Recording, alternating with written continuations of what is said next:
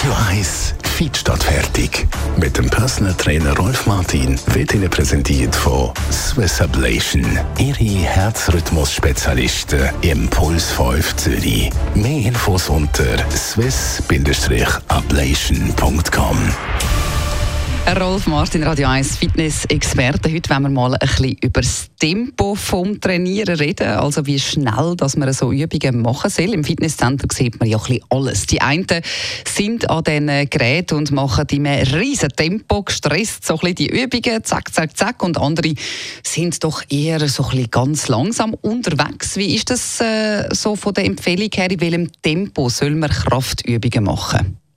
Ja, also grundsätzlich gilt, die Anfänger oder die älteren Leute, die lässt man ein bisschen langsamer äh, die Übungen machen. Das ist in der Regel etwa zwei Sekunden positive Belastung und etwa drei Sekunden negative Belastung. Das ist, dass die Leute das Gefühl bekommen für die Last und nicht gar sich eine Zerrung einfangen. Oder sogar in den krassen Fällen, und der gibt es eben auch, die eine schnelle Bewegung machen, dann Sehnen oder Bänder oder sogar Muskelabriss. Also da kann passieren. Nur muss man unterscheiden. Der Fortgeschrittene der hat natürlich dann auch ein anderes Tempo. Das sieht man vor allem bei denen, die schon länger dabei sind. Dort ist das Tempo dann gerechtfertigt aus dem Grund, weil wir im wahren Leben auch nicht langsame Bewegungsabläufe machen, sondern zum Teil zügige. Also das ist durchaus gerechtfertigt, dass man dort auch zügig in der Bewegung mhm. kann sein Also kommt man eigentlich wie auch ein bisschen weg von dieser Idee, dass immer alles langsam muss gemacht werden an diesen Geräten? Das stimmt. Also, äh, es ist immer noch schulmäßig äh, in den Köpfen von allen, auch der Aus Ausbildner, dass da die Bewegungen langsam gemacht werden. Aber wenn die sich äh, selber ein bisschen bewegen würden, würden sie dann merken, dass schon eine andere Zeit stattgefunden hat. Dass, wenn man an der Front ist, merkt, dass einfach schon ein bisschen äh, zügiger trainiert wird und das äh, überhaupt kein Problem ist. Im Gegenteil, man kommt eher ein bisschen weiter.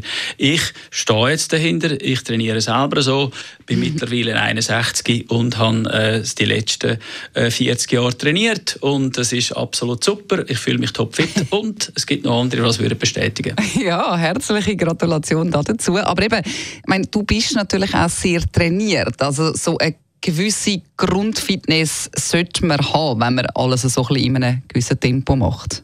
Ja, wie gesagt, das Körpergefühl braucht es eben schon. Ich meine, da braucht es Erfahrung. Äh, den Anfänger würde ich jetzt sicher auch nicht, äh, wenn ich gesagt hätte, dass jetzt jemand, der neu ist, schnell, die Übung schnell macht, würde ich eingreifen. Dann würde ich intervenieren und würde sagen, halt, wir machen es jetzt so, du gehst zwei Sekunden führen und drei Sekunden zurück, dass du ein bisschen Tonus spürst, dass du ein bisschen Spannung spürst, mhm. dass du ähm, ja, kontrollierte, langsame, flüssende, weiche, runde Bewegung äh, ausführst.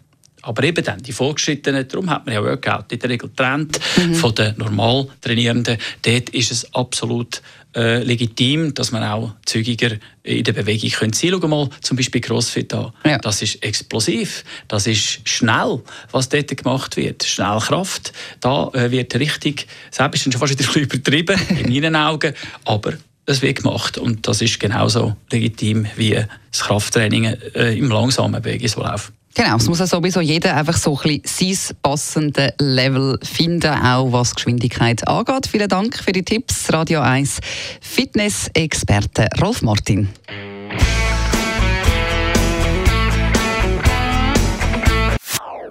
Das ist ein Radio 1 Podcast. Mehr Informationen auf radio1.ch.